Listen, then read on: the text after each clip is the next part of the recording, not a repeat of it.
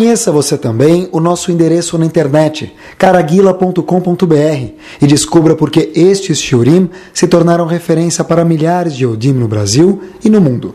Torah Sound, aproximando a Torá de você de forma autêntica e agradável. Fique agora com mais um shiur do Rabino Caraguila. Vamos lá. Boa noite. Sabe que tem algumas coisas, eu costumo dizer para algumas pessoas, tem coisas na vida que a gente pode explicar com palavras e tem outras coisas que não tem palavras que dá para explicar. O exemplo clássico que eu costumo dar é como funciona o bolo da mamãe. Alguém te pergunta, olha, como é o bolo de chocolate da tua mãe? O que, que ele responde? Não tem como explicar. Se você quiser saber de verdade como é o bolo de chocolate da tua mãe, qual a única solução? Ele quer saber como funciona o bolo da minha mãe. O que eu preciso fazer para ele? Fala, Habibi, se você quiser, só experimenta, não tem palavras que dá. Ah, mas é doce, é salgado, não tem como explicar. Então, em relação à Torá, Ramim falou para a gente, tem que experimentar para saber. Tamu uru kitov Hashem. Experimenta para ver, não dá para explicar muito bem. Porque, pessoal, vou contar para vocês uma coisa que aconteceu. É tão gostoso quando, uma experiência pessoal, antes de começar o shiro, já começando, quando a gente vem para Yeshiva, onde eu dou aula, Baruch Hashem, a gente vê os alunos florescendo, crescendo, e graças a Deus tem alguns apesar da minha idade jovem, dá para ver, Baruch Hashem, alguns alunos que estudaram com a gente antes, quando eu entrei no Shiva, e hoje já têm filhos. Então é um prazer muito grande. Mas, esse ano, algumas semanas atrás, a gente passou por Shavuot, e aconteceu uma coisa que foi novidade. O que aconteceu? Os alunos, a gente tem o costume, Bnei Estrela, o povo inteiro, de ficar acordado na noite de Shavuot. O shur hoje não é sobre Shavuot, mas é só um ponto. A segunda noite não se fica acordado, muito pelo contrário, a gente quer dormir para recompensar o que ficou acordado na primeira noite. Na Yeshiva, os alunos falam, a gente pode ficar duas noites acordados? Pode. É uma bagunça, e é uma bagunça boa, claro que pode. Bagunça boa sempre é bom fazer. Mais da metade dos alunos da Yeshiva ficaram acordados na segunda noite também. Então, isso já aconteceu algumas vezes. Só que um aluno, é um aluno novo que chegou esse ano, ele ficou acordado, ele viu que o primeiro Shavuot que ele viu na Yeshiva na vida dele, numa Yeshiva, qualquer Yeshiva. E ele falou, olha, segunda noite eu falei, no meio da noite eu falei, você vai ficar acordado? Ele falou a seguinte frase para mim, falou, como que dá para dormir quando a gente vê gente estudando Torá assim? Mas eu falei, olha, mas é segundo dia, não precisa ficar acordado, você nunca viu, pode dormir, descansar, não precisa ficar com vergonha. Falou, mas Rabino, você não está entendendo, como que é possível ir dormir quando você vê gente acordada estudando Torá e estudando Torá porque quer. Logo antes de Shacharit, para acordar um pouquinho, eles dançaram duas músicas para revigorar, que já ficaram acordados a noite inteira, isso na segunda noite de Shavuot. Eles estavam dançando e eu estava sentado atrás. Eu queria muito dançar, mas eu não consegui. Por quê? Eu estava chorando. De fato, olha, vou te falar, tem coisas na vida que só olhando mesmo a gente degusta. Pessoas que ficam acordadas numa duas noites, virar a noite. Não era Réveillon, nem Avdil, para curtir a Torá. Aí fiquei a segunda noite acordei no meio. Mas é, é um prazer de verdade.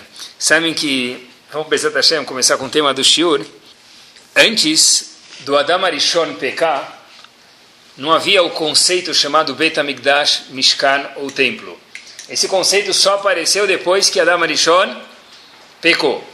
Até Adam Arishon pecar, o homem, o ser humano, o Ahavá, a esposa dele, eram um Betamigdash móvel. No momento que ele pecou, Hashem falou: agora existe uma necessidade de eu não poder mais morar dentro de você, então vai ter que ter uma matriz onde eu vou morar e vou me encontrar lá dentro, assim disse Hashem. E fizeram o tabernáculo ou o Mishkan. Depois que o povo recebeu a Torá, o que aconteceu? De novo chegaram, diz o Talmud, ao mesmo nível que o Adam Arishon, o, homem, o primeiro homem, estava quando foi criado. E de novo não precisou do Mishkan. Por último, quando fizeram o pecado do bezerro de ouro do Reta Egel, o que aconteceu? Perderam esse status, e aí obviamente que ficou, finalmente, chegou nesse estágio final, que foi necessário de novo que existisse um Mishkan, um templo, um tabernáculo, a casa de Hashem, a embaixada de Hashem nesse mundo. Mais uma vez, se não fosse o pecado do primeiro homem, nunca ia haver Mishkan, nem Betamigdash. Por quê? Porque o homem ia ser um Betamigdash móvel, um templo móvel a construção e a decoração do Mishkan inteiro do Bet HaMikdash, depois que Hashem decidiu que foi necessário, foi feita e sugerida conforme o dono. A gente sabe que uma pessoa faz uma casa, e tem a maçaneta da casa, e tem a, o gesso da casa, e tem a luminária da casa, tudo tem que ser exatamente como está. E se não está, o que, que fala para a pessoa? Você pode refazer o piso porque não foi assim que eu combinei. Mas está quase a mesma tonalidade, você vai refazer tudo de novo, vai ficar mais um mês para entrar na casa. E que a esposa vai falar muitas vezes? Claro, não foi isso que eu combinei, não está no meu gosto. Hashem, Leavdil, fala o seguinte: olha, esse lugar chamado Betamigdash tem que sair conforme o meu gosto, conforme a minha decoração. Entre parênteses, está escrito no Talmud em Masechet Sukkah, que a pessoa que não viu a construção do Betamigdash nunca viu na vida uma construção bonita. Os livros, as revistas de decoração, por mais chique que sejam, não chega fisicamente falando a decoração do Betamigdash. Não tem fotos para que a gente possa ver colorida para poder aprender para decoração. Um pouco tem, a gente sabe, mas tem que ser tudo feito conforme Hashem mandou o dono da casa. De repente, terminou a construção do Betamigdash, foi tudo segui seguiram a risca. Moshe Rabbeinu fala uma frase para o povo. Yehiratzon shetishre shechina b'maaseh Yedechem. Olha, Moshe Rabbeinu fala Yaret, tomara, na Bahia, Oxalá, que o quê? Que caia sobre o Bet Amigdash, sobre o templo, Shekhinah. Shekhinah é o quê? A presença de Hashem, a presença divina. Como assim? Não entendi. Como assim? Eles seguiram tudo à risca. Seguiram exatamente conforme o decorador Hashem mandou. Hashem falou, Ve'asuli Migdash, Veshachanti betocham, façam para mim um betamigdash e eu vou morar lá dentro. O povo seguiu a risca cada palavra, cada letra do que Hashem falou. Vem Moshe Rabbeinu e fala, tomara Yaret, que Hashem more no betamigdash. Como assim Yaret? Se a gente seguiu tudo que Hashem mandou, qual é a necessidade dessa bênção, dessa brachá de Hashem, que Hashem more, de Moshe Rabbeinu, melhor dizendo, que Hashem more no betamigdash? Aparentemente não tem necessidade nenhuma. Viu uma resposta, pessoal, fantástica que Moshe Rabbeinu sabia exatamente que eles seguiram a maçaneta. O chão, o piso, as paredes, o gesso, tudo saiu conforme Hashem quis. Todas as medidas não estava nada diferente do que Hashem mandou. Porque ainda assim precisou pedir uma brachá para que Hashem, Pai de Shekhinah, divindade sobre o Betamigdash, sobre o templo. É o seguinte. Olha, não pensa que por um lado, já que você fez tudo conforme o que eu mandei, disse Hashem, mas quem fez no fim o Betamigdash foi quem? O ser humano. Todo o Betamigdash inteiro não houve milagres, fora menorá talvez. Mas o Betamigdash quase na sua completitude foi feito integralmente pelo ser humano. Então Moshe Rabbeinu fala, olha, cuidado para me deixar entrar. Yehiratzon, falando em nome de Hashem, tomara shetishre shechinah não no Betamigdash. Bemaase Yedechem. Nos atos que vocês fizeram, tomara que vocês deixem quem participar no meio, quem ser sócio, Hashem. Porque olhem que interessante, pessoal. Mesmo que a gente está fazendo uma coisa para Hashem, às vezes a gente esquece um pouquinho sem querer que está fazendo para Hashem e começa a achar que quem está fazendo tudo sou eu. Então, apesar de ter seguido a risca todas as leis e construir o Mishkan, Hashem falou: olha, por favor, disse Moshe Rabbeinu, tomara que tenha Shekhinah junto. Não esquece para quem você está fazendo. Alguém maior pelo qual você está fazendo as coisas para ele, que é Hashem. Essa foi a razão que Moshe Rabbeinu teve que reintegrar essa brachá e falar, tomara que a Shekhinah esteja junto. Uma vez eu lembro, vi um macê, que uma pessoa chegou, teve um Rav, que morou mais ou menos em 1800, nasceu em Budapeste, e foi o Rav da, dos judeus húngaros, chamado Raviuda Assad. Raviuda, parece nome esfaradi, Assad, né? É, mas ele era ashkenazi. Raviuda Assad. Raviuda Assad, ele... Não, não, Raviuda Assad. Estamos falando de 1850, 1800. Ele morou na Hungria e, de repente, chegou uma pessoa para ele e falou, olha, a gente gostaria de um conselho. Chegou um businessman e falou para ele, Rav, eu queria um conselho se eu devo comprar tal terreno ou não.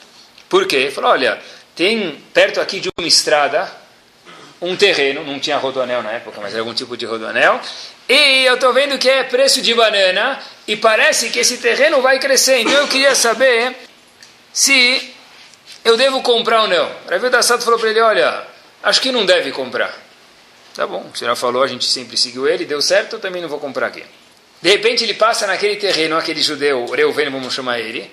Ele passa lá e ele vê que está o quê? Com, sob nova direção. O terreno foi vendido e alguém comprou. Ele ficou curioso de saber, Reuven, quem comprou. Ele descobre que Shimon comprou o terreno. Tá bom, sem problemas. Mas teve um problema que sim existiu, que ele descobre que Shimon comprou o terreno de acordo com a indicação de quem? Do rabino, Raviu da Assad. Ele foi perguntar, Raviu da Assad falou para ele, compra o terreno. Ele falou, olha, eu não entendi, Raviu, deixa eu só perguntar para o senhor, eu fui, Manistaná, eu dele, eu fui, ele foi, mudou alguma coisa na economia, mudou alguma coisa nas esferas eh, espirituais lá em cima, que eu não entendo, me desculpe. Seria o seguinte, olha, quando você veio comprar um terreno, você veio com a seguinte questão, eu estive pensando em comprar porque eu acho que é bom, que eu tenho muito conhecimento, tal. Só queria que o senhor me desse um Hazako Baruch. A pessoa falou, eu não, não, vejo que isso vai dar certo. O segundo indivíduo, o que aconteceu quando veio o Shimon para comprar? Por que, que o senhor então deu para ele o aval para comprar, aceitou? Falou, olha, ele falou a seguinte pergunta para mim, olha, eu vejo e entendeu que fazia alguma diferença quando o indivíduo Shimon falou isso. Olha, eu não tenho muita certeza, me parece que é um bom negócio, eu queria saber se o senhor acha que Hashem estaria junto comigo no negócio para mim comprar ou não? Raviu da Assad falou para ele: Você compra. Qual foi a diferença entre o primeiro e o segundo? Não foi só da boca para fora, foi uma coisa que ele entendeu que falou de verdade. Eu entendo bem do business, eu queria só um Hazako Baruch do senhor. Rabino acabou de falar, Hazako Baruch, ele queria um desse. Eu não vou te dar, porque eu não sei se vai estar tá bom. O outro viu que tinha um pequeno conhecimento, mas falou: será que parece que a Hashem vai me ajudar? Colocou a Hashem no programa, falou: para você, eu te dou brachá de comprar. Foi isso que Moshe Rabbeinu falou para o povo: olha, inclusive para construir o Betamigdash precisa de brachá de Hashem, inclusive a gente está fazendo exatamente como Hashem mandou. Por isso, não esquecer, não levar em consideração que existe também fora ele no mundo, que é importante, e a Kadosh Baruch Hu também. Falando em lembrar de Hashem, falando de humildade, falando de Anavá, não dá para a gente falar de Anavá. Anavá quer dizer deixar Hashem entrar um pouco no nosso mundo sem mencionar quem? Moshe Rabbeinu. É impossível a gente passar por o Shur sem mencionar Moshe Rabbeinu. Inclusive, de novo, volto questão, faço questão de reiterar, mesmo quando são coisas espirituais, tem que dar lugar para Hashem. Porque, de novo, quando construíram o Betamigdash era a coisa mais espiritual do mundo. Assim, ainda, ainda assim falou Moshe Rabbeinu, não esquece de deixar Hashem entrar. Uma vez perguntaram para o Rebbe de Kotsk, onde está Hashem? O Rebbe de Kotsk respondeu, com a esperteza máxima dele, o seguinte, Hashem está aonde lhe permitem entrar. Pode ser em casa, pode ser no quarto do casal, pode ser na sala, pode ser no escritório, pode ser na casa de férias, na casa de campo. Hashem está aonde lhe permitem entrar. Então, a gente falando de Anavá, um pouco de humildade, não dá para falar assim no personagem principal da Anavá, que é Moshe Rabbeinu, que ele é chamado Anav Mikoladam. Ele é o homem mais humilde da terra. Quem falou isso sobre ele? Ele próprio. Ele escreveu isso. Saber que é humilde, a gente vai. Às vezes alguém fala, eu sou humilde demais. A pessoa fala, pelo fato que você está falando, deve ser que você não é humilde. Não é verdade isso se a pessoa for uma pessoa assim verdadeira e autêntica, porque Moshe Rabbeinu escreveu, Hashem falou para ele, ele recebeu isso e não ficou envergonhado nem nada, escreveu que eu, Moshe Rabbeinu, sou o homem mais humilde que existiu e vai existir na face da terra. Quando ele escreveu isso, ele falou sobre ele, Hashem falou, ele escreveu, a gente não vê que ele resistiu. É isso. De repente, está escrito que Moshe Rabbeinu, quando que falaram, quando, quando Hashem falou para ele que ele foi uma pessoa nava, uma pessoa humilde? Quando Hashem está falando no Har Sinai, as vozes, os trovões, relâmpagos, aí Hashem falou, ah, Moshe Rabbeinu, apesar que recebeu a Torá de mim, ele era humilde. Não é verdade. Quando Hashem deu esse atributo de humilde para Moshe Rabbeinu, em que ocasião? O que, aconteceu na Torá? E Hashem falou para ele, ah, that's it. Moshe, escreve agora que você é humilde por causa desse acontecimento. O que aconteceu? Aconteceu o seguinte, está escrito na Torá, isso ninguém discute. Veio a irmã querida dele, única, Miriam, e falou, por que, Moshe Rabbeinu é diferente de, da gente? Eu, Miriam, sou profetisa, Aaron, meu irmão, é profeta, Moshe Rabbeinu é profeta, e por que que Moshe Rabbeinu se separou da esposa dele para receber profecia? Enquanto que nós estamos casados com nosso marido e esposa, Miriam e Harão falando, a gente não precisa se separar. E daí, aonde a gente vê a Navá de Moshe Rabbeinu, diz a Torá, Moshe Rabbeinu o que que fez? Ficou quieto. O fato que Moshe Rabbeinu não respondeu, ficou quieto, apesar de que ele tinha razão. Porque Moshe Rabbeinu podia falar, olha, minha senhorita Miriam, apesar que você gosta muito de mim, eu gosto muito de você, eu sou profeta, seis estrelas, você com todo respeito é cinco. Porque Moshe Rabbeinu foi o único profeta que falou com Hashem pé pé, de boca a boca, tete a tete. Os outros todos falaram com Hashem como? Dormindo. Moshe Rabbeinu tinha um argumento, quer dizer, quem estava errado com todo respeito, apesar que era uma grande tzadeket, foi Miriam. Moshe Rabbeinu, apesar de poder ter respondido algum argumento, ele estava certo, ele ficou quieto. Foi neste episódio que Hashem falou, via Ish Moshe Anav Mikoladam. Essa foi a pessoa mais, mais humilde que houve. E vai haver na terra. Quer dizer, às vezes, quando alguém vem falar alguma coisa com a gente, nem sempre a gente tem razão. Mas a primeira coisa que passa na cabeça do ser humano é falar o que para a pessoa? Sabe com quem você está falando? Como você fala uma coisa dessa comigo? Você sabe com quem você está falando? Moshe Rabbeinu era a pessoa que mais no mundo poderia fazer essa observação. Sabe com quem está falando? Eu recebi a Torá de Hashem. Eu fui o único que subi no Har Sinai lá perto. Eu fui o único que fui escolhido para falar com Hashem boca a boca. A Navá de Moshe Rabbeinu apareceu, ela brilhou, ela piscou com luz de neon. Em que momento? E foi sobre ele que estava escrito que Moshe Rabbeinu era um Anav. No momento que ele tinha argumentação para responder, ele ficou quieto. Eu sei. Por que, Moshe Rabbeinu não respondeu? Porque sempre que se fala em Anavá, entre parênteses, humildade, não tem nenhuma contradição com autoestima, porque de fato, só uma pessoa que sabe o valor dela não precisa responder para os outros. Uma pessoa que está na dúvida qual o valor que eu tenho precisa responder para os outros, sabe quem, quem está falando? Se eu sei que eu sou uma pessoa importante, ou, ou o meu nível que eu tenho, cada pessoa com, como que ela é, e vem uma pessoa de algum lugar que a gente não considera ele nada, e fala alguma coisa para a gente, como a gente vai responder para essa pessoa? Não vai falar nada. Eu nem considero essa pessoa, não me interessa o que ela fala para mim. Moshe Rabbeinu sabia tanto o valor dele, que apesar que ele considerava todo mundo, não tinha razão para responder. Por quê?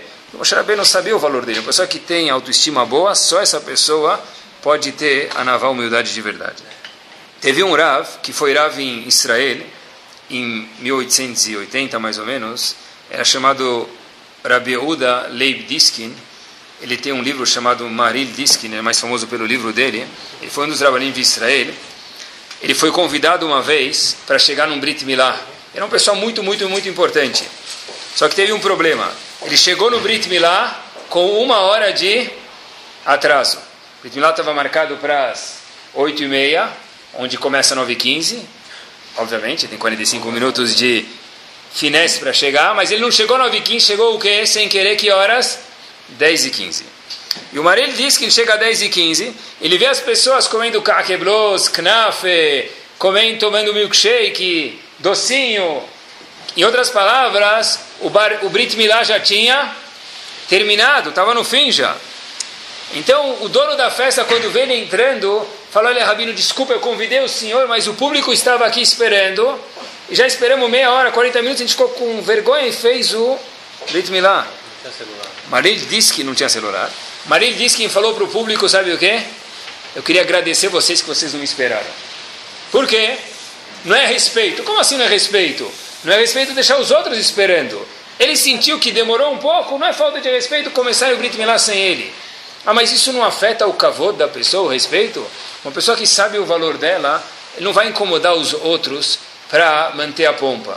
Isso é anavá, isso é humildade. E pessoal, olhem que bárbaro. O Ben Ishai tem uma explicação sobre o Magmará, talvez seja famosa, mas a explicação do Ben Ishai nunca tinha visto. A Agmará, no Tratado de Babacama, na página 30a, fala o seguinte: Se uma pessoa quiser ser um super Yehudi, Hassid, Hassid não é sair de Peot, Hassid, nos termos da Agmará, é uma pessoa que ele é o chantilly do que Hashem espera. Pessoa mais chique. O que, que precisa fazer? Então o Talmud fala, Lekayem mili de avot. Fazer as coisas que os nossos patriarcas fizeram. Então, normalmente se traduz essa Gemara como: olha como Avram se comportou, olha como Yitzhak se comportou, Yaakov, e se faz igual, você vai ser um chantilly para Hashem. Ou cereja, para quem gosta de cereja. O Ben Ishai explica essa Mará de uma forma fenomenal. Olha o que ele fala. Ele fala o seguinte: olha, todos os três avós tinham um denominador comum. E olhem que foco lindo. Ele fala o seguinte: eles, Abraão, por exemplo, era do povão. O que, que Abraão era? Pessoa simples, não era? Era uma pessoa simples. Depois, Abraão Avino cresceu. Abraão Avino falou, Hashem falou para ele, Lech Lechá, você vai ficar rico, famoso e vai ter uma nação grande. Quer dizer, Abraão virou o artigo Abraão, o Abraão, famoso, chique. Quando Abraão teve risava no aeroporto de Guarulhos, que, que escreveu no jornal? Abraão Avino chega em Guarulhos, vem receber ele. Quando Abraão Avino ia falar com o presidente da França, ele foi falar com Avimelech. O que, que faziam? Abraão Avino está chegando. Quem foi falar com ele? O presidente Avimelech foi falar com ele, o rei. Quer dizer, Abraão Avinu tinha que ser muito importante. O rei não fala com qualquer pessoa. Abraão Avinu era muito importante. Rico, chique. Abraão Avinu foi para a França passear e voltou. Quando Abraão Avinu voltou, diz Rashi para a gente, aonde ele dormiu, ele foi e ficou rico. Voltou para o Brasil passear de novo. Onde ele dormiu, Abraão Avinu? Diz Rashi, nos mesmos lugares. Abraão Avinu, quando ia na sinagoga, no começo da vida dele, ele falava oi para todo mundo. Talvez ele brincava de futebol de botão quando ele era pequeno. Não sei se tinha futebol de botão na época. Ele cresceu, o bigode cresceu, virou trechique. Agora, ele senta na frente na sinagoga, porque ele virou promovido. Por que não? A pergunta é, será que Abraão Avino falava tchau para o porteiro quando ele saía agora, porque ele virou uma pessoa chique? Dizem Ramim para a gente, o Abraão Avino virou um novorish. E Abraão Avinu continuou se comportando com as pessoas exatamente igual ele se comportava antes. Quer dizer, talvez ele sentou na parte na, na frente, no lugar mais chique na sinagoga, pode ser, porque ele merecia agora. Mas ele continuava falando Hazako Baruch para quem descia da Tevá, quando subia no Sefer, igual. Agora eu só falo Hazako Baruch para aquelas três, seis pessoas, porque eu já sou de outra categoria. E não é fácil isso, pessoal. Não é fácil, é um teste, um ensino muito grande. Por isso que a Ramim falou esse é o louvor de quem? Dos avós. Quando Avram Avino entrava no prédio antigamente, ele entrava no prédio dele, na kitnet dele, ele buzinava para o porteiro, falava bom dia. Quando Avram Avino mudou para o prédio talvez de 600 metros quadrados, ele continuava buzinando para o porteiro, falando bom dia. Isso era Avram Avino. Isso era Avram Avino. Mas isso é pouco ainda, pessoal. Olha um exemplo que trazem. Avram Avinu, depois de Akedat Yitzhak, aí que ele virou, acabou, aí não tem mais para onde subir.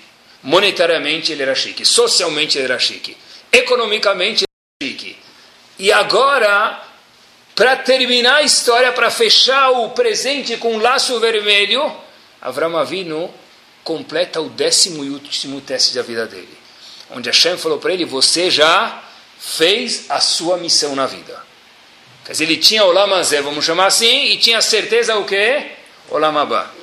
Terminou aqui da Yitzhak, o décimo teste. Ele atingiu o apogeu, o clímax espiritual. Hashem deu para ele ISO 9001. Certeza? Ele andava com aquele símbolo, ISO 9001. De repente, terminou a Kedat Yitzhak. A Torá conta para a gente um passo. Tem um verso na Torá. Vayeshev Avraham el Nearav. Avraham voltou para os ajudantes dele Vai ele eles foram juntos continuar a jornada deles. Rav Gifter Zecher Tzadik Vekadosh Ibrahim faz a seguinte questão. Avram Avinu voltou, Vayeshev El Nearav, voltou com os ajudantes, que ele foi sozinho para fazer a queda de Yitzhak, o filho, ele volta com os ajudantes, continua a jornada depois da queda de Yitzhak. Vayelechu Yardav, eles foram juntos. É óbvio, se ele voltou com eles, continuar a jornada, é óbvio que eles foram juntos, porque a Torá fala Vayelechu Yardav, eles foram juntos. Diz Rav Gifter o seguinte: quando Avram Avinu continuou a jornada, ele continuou junto com eles. Quer dizer, junto. Não falou para eles, ah, desculpa, agora ce n'est pas chic de eu sentar junto com vocês, não combina. Hashem veio falar para mim que agora é Avraham. Avraham, eu completei, eu sou o Avraham. Eu sou o máximo, aqui no mundo não tem ninguém que nem eu, Hashem falou. Agora eu não posso mais andar com vocês, dois ajudantes, duas pessoas simples. Eu sou o pai de Yitzhak, agora eu virei a pessoa, o cara. Preciso andar de primeira classe agora. Então vocês sentam lá atrás. Pô, não vem me cumprimentar para ninguém perceber que eu conheço vocês. Ai, vamos falar vocês. Quem são esses? Não, são as pessoas que estão dando carona de carro, de avião. Diz o Passu para a gente, vai Elehu Yardav. Avram Avinu andou exatamente passo a passo do lado de quem ele andou antes de Akedat Yitzhak. Porque se eles foram bons para mim, e eu respeitei eles, andei juntos e não tinha vergonha antes de Akedat Yitzhak, Vou continuar andando agora. Esse é o Vai Elecho Yardav. Isso é a grandeza de Avram Avinu. Assim diz o Benishai. Se a pessoa quer ser uma pessoa de verdade, diz o Talmud, Lekayem Mili de Avot, cumpre que os avós eram. O que, que os avós eram? Diz o Benishai em especial, simples. E depois que ficaram chiques, que aí vem o teste de verdade, continuaram simples no nível de continuar comunicando com as pessoas, cumprimentando as pessoas e daí por diante. Apesar de eles terem recebido o cartão Platinum de entrar no, no, no aeroporto, de entrar no, na viagem, e viajavam talvez de primeira classe, mas sabiam respeitar todo mundo que andava na classe de trás, igual que respeitavam antes. Lembro uma vez, eu estava lendo faz muito tempo um livro americano, e contam que tinha um compositor italiano, Rossini, famoso de música clássica. Ele estava passeando na França, ele escutou que tinha muitos fãs dele que queriam fazer um monumento, um pedestal, uma estátua, com, a, com o formato dele na França, para homenagear ele. Esse compositor, na época, ainda era muito pobre, e ele fez a seguinte questão: quanto estão pagando para fazer essa estátua de mim, me deixar aqui na França, estatuado aqui?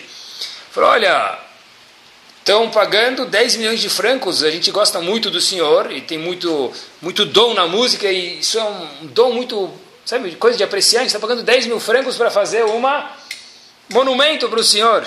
Disse Rossini: olha, Habibi, me dá cinco milhões de francos que eu fico parado aqui sozinho, não precisa fazer absolutamente nenhum monumento de mim. Em outras palavras, ah, não precisa toda essa pompa, me dá cinco que eu já resolvo. Quer dizer, às vezes não é tudo isso que precisa aparecer, que precisa ser. Essa simplicidade é milha de avô, é saber, essas são as coisas que os avós fizeram, isso que é uma coisa que é muito apreciada por Akadosh Baruch Hu, saber respeitar agora quem gente respeitava antes, mesmo que Baruch Hashem, que a gente cresceu. Olhem que, que as pessoas acham que sabem tudo às vezes, e olhem que gafe que dão. Uma pessoa me contou, chegou e falou assim para mim, Rabino, essa certeza vai para o shiur. Eu falei, pode vir, Bezat Hashem, que no meu shiur nada se perde, tudo se transforma em algum shiur. Ah, voltando, disse esse colega meu, Elal, Israel, Europa. Serviram comida de carne para jantar. Jantaram, dormimos. E menos de seis horas depois, serviram o quê? Leite. Veio um passageiro lá, falou para a aeromoça, como? Obviamente naquele tom bem gentil, né, gritando.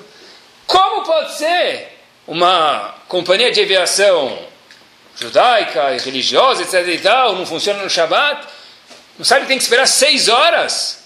Passaram-se só quatro horas. Vira a aeromoça para ele com toda delicadeza e fala, seu amor, seu tonto, Assim, com delicadeza total. Já se passaram quatro horas e mais duas de fuso horário. O que você está reclamando? em outras palavras, pessoal, é, precisa falar. A Moshe Rabbeinu falou, eu podia falar, e eu fiquei quieto. Saber que às vezes, mesmo que a gente tenha razão, a navá, a humildade é saber ficar quieto. Sabem que, como é chamada a terra de Israel na Torá? Eretz. Mas qual um nome tem? Eretz Kenan.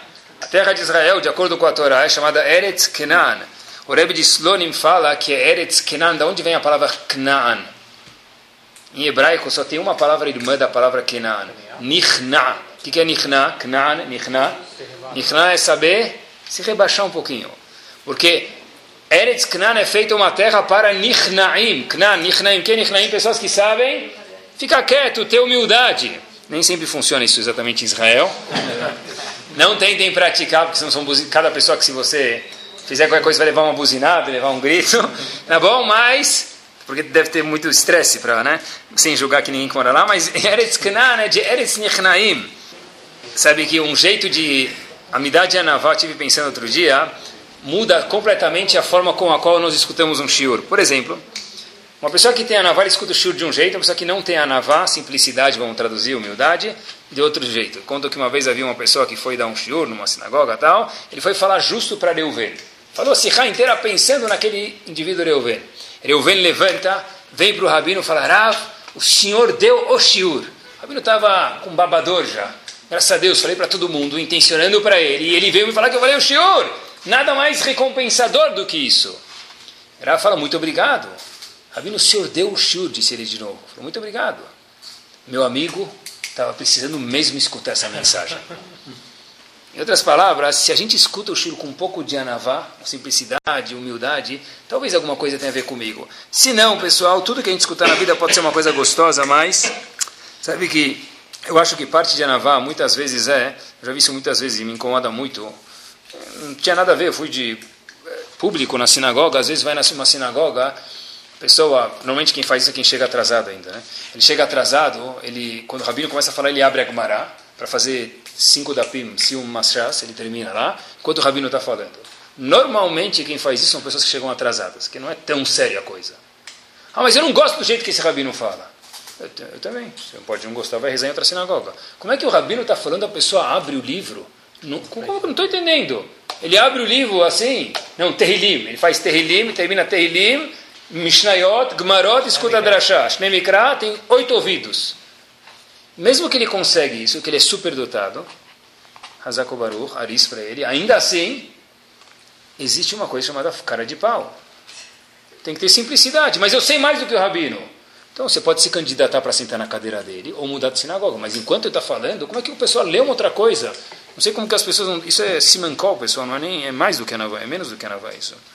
Sabe que eu vi uma vez uma explicação, isso acho que também tem a ver com a Navá. Tem uma brahá, depois que a gente bebe, por exemplo, um copo d'água ou outros alimentos são sheakol, a gente come carne ou frango, etc e tal, existe uma brahá final que se faz. Borene fashot rabot, vechestronan, al kolma shebarata elea hayot bahem nefesh kolchai.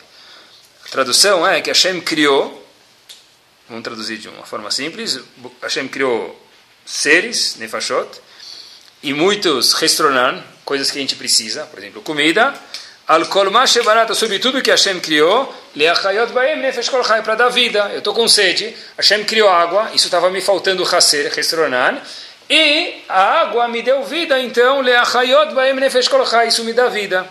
Chavetz Chaim não traduz a brachá Hashem dessa forma. Chavetz Chaim traduz a brachá da seguinte forma. Hashem bore nefashot rabot. Hashem criou muitas criaturas. Vechestronan, com déficit com uma falta, com uma necessidade. Por que isso? Para poder dar vida. O que quer dizer isso? Uma pessoa tem necessidades e precisa do outro para dar vida para o outro. O que quer dizer isso? Não é vergonha a pessoa pedir um conselho para o outro. A navá de verdade é mesmo quando eu não preciso pedir um conselho para o outro, mas já é demais. Mas a navá medium, não extra large, a navá medium é quantas vezes as pessoas falam Poxa vida, esta... pergunta para ele. Eu não vou perguntar para ele. Perguntar para ele é me rebaixar. Eu entendo mais de trabalho do que ele. Eu entendo mais da minha profissão do que ele. Eu vou ligar para o meu concorrente pedir alguma coisa, mas ele é teu amigo, ele gosta de você. Se você pedir uma dica que não vai interferir no trabalho dele, ele pode te dar. Que aparelho é bom comprar, que, tal, que investimento é bom fazer. Eu não vou perguntar para ele. Eu prefiro perder do que perguntar para ele. Isso entra em Anavá. Borene fashot rabot. Vechestronan, cada pessoa tem alguma coisa que ela precisa que ela não sabe tudo. Por que isso? Isso é para o mundo ter vida, para a pessoa ter vida, saber que não é feio, meus queridos, pedir um conselho para o outro. Se a pessoa for muito tzadika ainda, mesmo quando o outro não tem muito conselho para dar, pede um conselho para alguém menor do que você, faz a voda tamidot e veja a felicidade da pessoa. Tenho certeza que ele vai chegar em casa e falar para a esposa ou para o marido, se for a esposa, sabe quem veio me pedir um conselho hoje? Tal pessoa fora praticar Midat Janavá, gerou também Shalom Bait. Aprender dos outros não é feio. Estava preparando o shiro faz três semanas atrás, estava em alguma ocasião, e uma pessoa sentou do meu lado. Ele falou, olha, eu trabalhava em tal lugar, uma empresa gigante, não vem aqui ao caso, muito, muito grande, todo mundo conhece, e eu sei que essa pessoa trabalhava com o dono da empresa, tete a tete, na sala do lado. Eu falei, você tinha contato com o dono da empresa?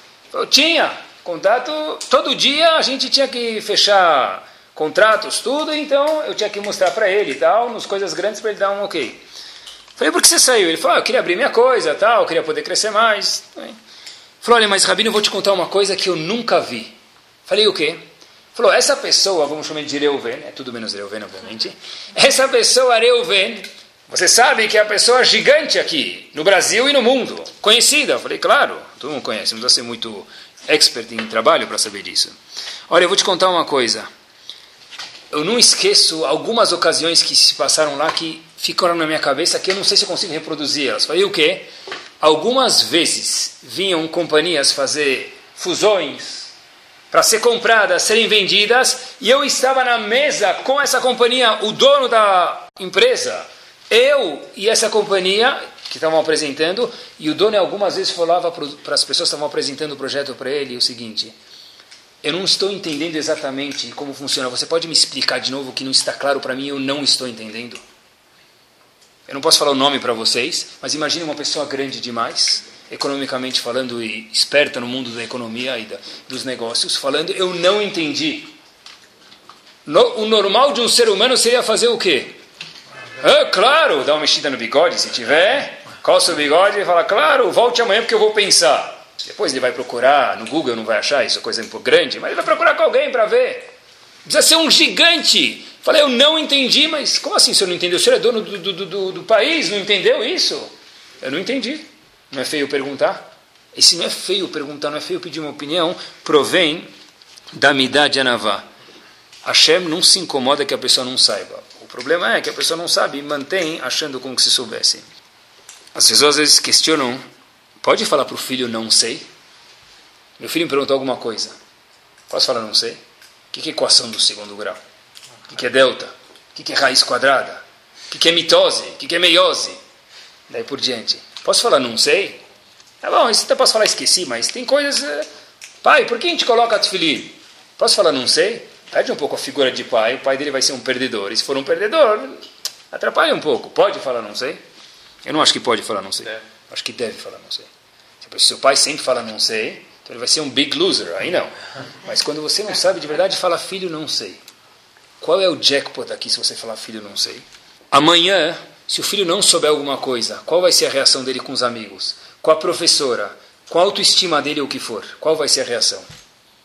Eu também posso não saber. Meu pai, que é meu herói, que é meu Robin Hood, ele não sabe, por que eu posso não saber? Se toda prova ele escrever tudo não sei, não sei, não sei, se tem um problema. Mas não saber uma coisa não é vergonha. Muito pelo contrário, isso é honra, é bonito. Rashi quantas vezes fala no Humash, não sei a explicação desse passuco, não sei o que esse passuco veio adicionar para a gente. Rashi fala isso, a gente não pode falar. É lindo falar isso. Obviamente, devagar. Quando precisa, tem que falar não sei. Mas deve procurar saber e depois... Ah, boa. Depois, prova de procurar saber, e aí fala para o filho, olha, eu procurei essa resposta. Porque amanhã, se o filho não souber uma coisa na prova, ele também vai ter que procurar, pelo menos, né? Mas não saber não é vergonha, porque um pai que mostra que sabe tudo, mesmo que não sabe, ou uma mãe que mostra que sabe tudo, o que, que o filho sente? Eu tenho obrigação de saber tudo, senão eu não sou um. não condiz com essa casa. Então, isso acho que tem que fazer mesmo. Uma das palavras, pessoal, quando se trata de Anavá, a gente tenta jogar o assunto que a gente aprende para muitos Bezat Hashem, campos práticos na vida, sempre eu tento fazer isso. Eu acho que uma das palavras mais importantes, quando se refere a Shalom Bait, é a seguinte questão. É muito difícil verbalizar ela.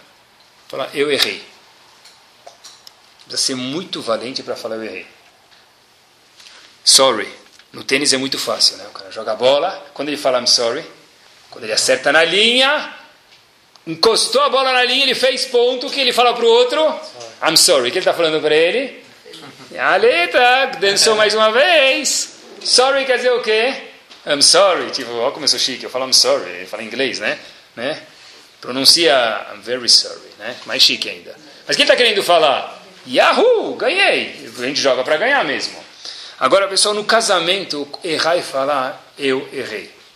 É muito difícil. Ah, não, não é difícil falar. Que, que não é difícil falar? Quando a mulher fala para o marido, o marido para a mulher, tá bom, vai, eu errei.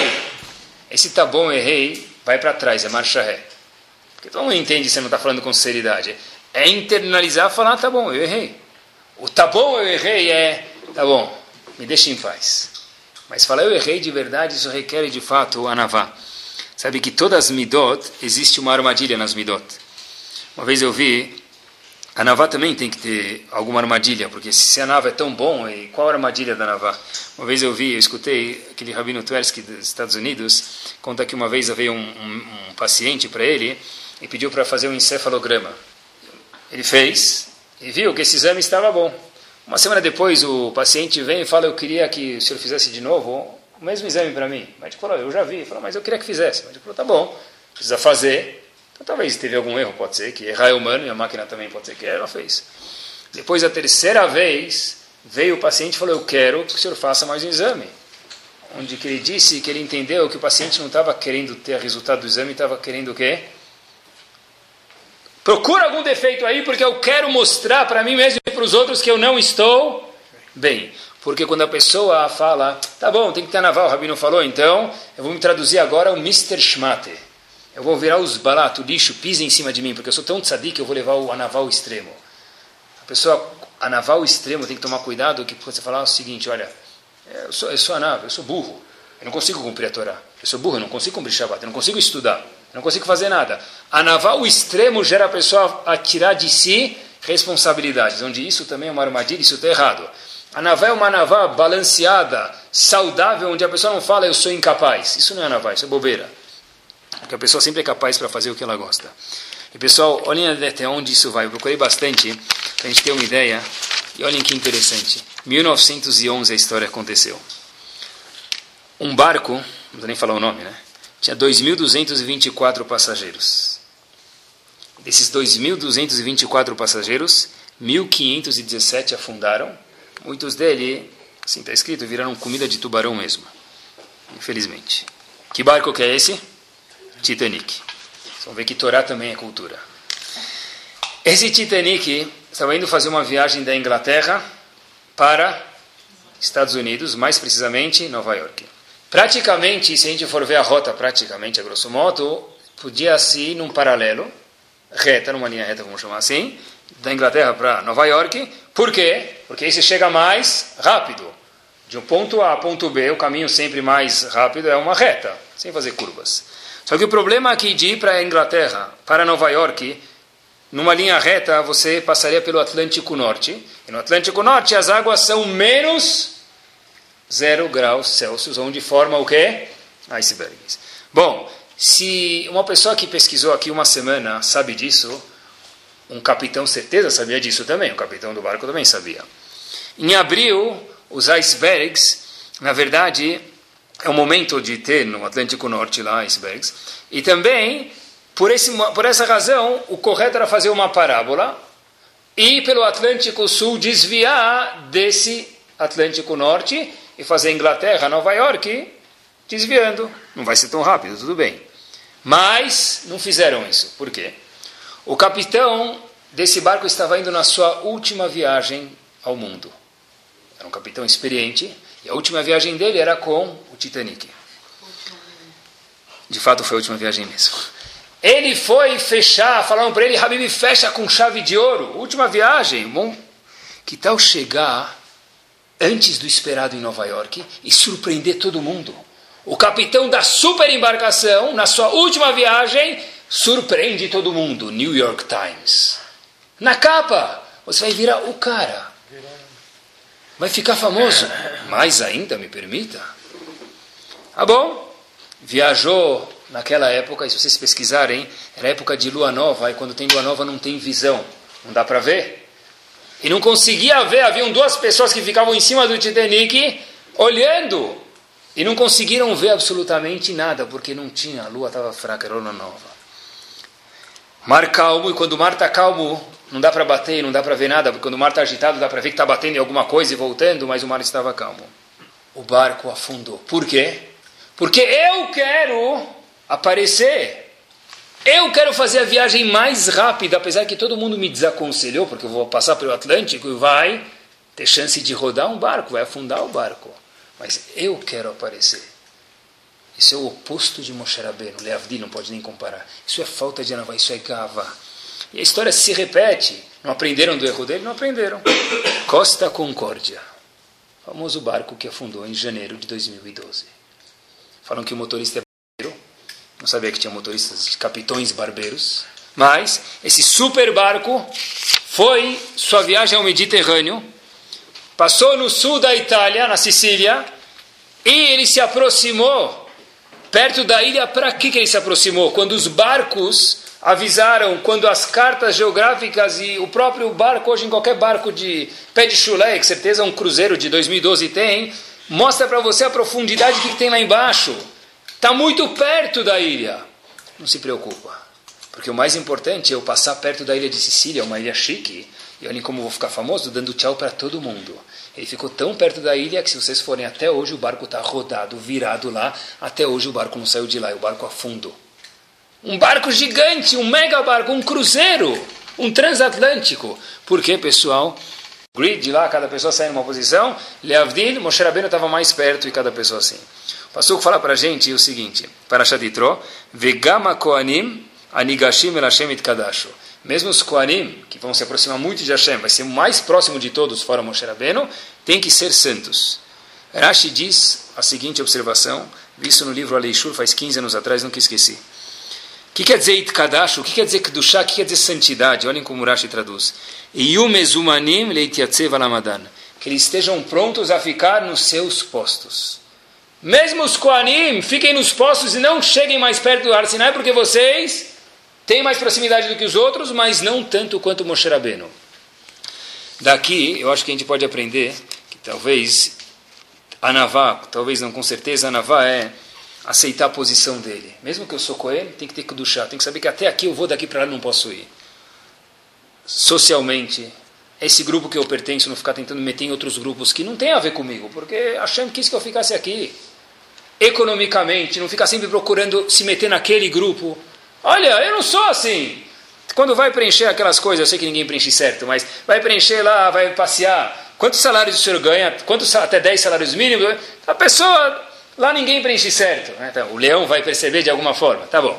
Mas, meus queridos, na cabeça da pessoa ele sabe mais ou menos quanto ele ganha, quanto outro ganha. Não tenta ficar se metendo em outros grupos. Isso é navar, é simplicidade de aceitar o que a Hashem te deu. Aí não posso sair com ele? Se ele quiser, pode, mas como que tua esposa ou você vão voltar para casa depois normalmente? Ah, você viu o relógio que ele comprou para ela? Dizer, o que eu ganho o ano inteiro não compra o charrata que ele comprou para a esposa, o chinelo que ele comprou para a esposa. Para que se colocar numa dessa? Tenha navá. Se te faz mal, não é vergonha fazer pertencer ao teu grupo. Diz Ravou, isso é Kedushá, isso é santidade. Leite atzeva ramadan, ficar na tua posição, que Bezat Hashem você cresce, quando crescer vai. Mas saber, pessoal, makiret mekomó, como se fala em hebraico no Pirkei Avot, cada um saber conhecer o lugar dele, que Bezat Hashem a gente possa conhecer o nosso lugar, agradecer a Hashem quanto bom que ele deu, que a gente possa estar nos nossos lugares. E quando a pessoa crescer, Bezat Hashem, apreciar o que ele tem, e ter o título de Kadosh Baruch Hu deu para Moshe Rabbeinu ter um pouco do título Anav Meota, que a pessoa, Bezat Hashem, seja simples, seja humilde, seja feliz. Amém. Torá Sound, desde 2001, aproximando a Torá dos Yehudim e de você.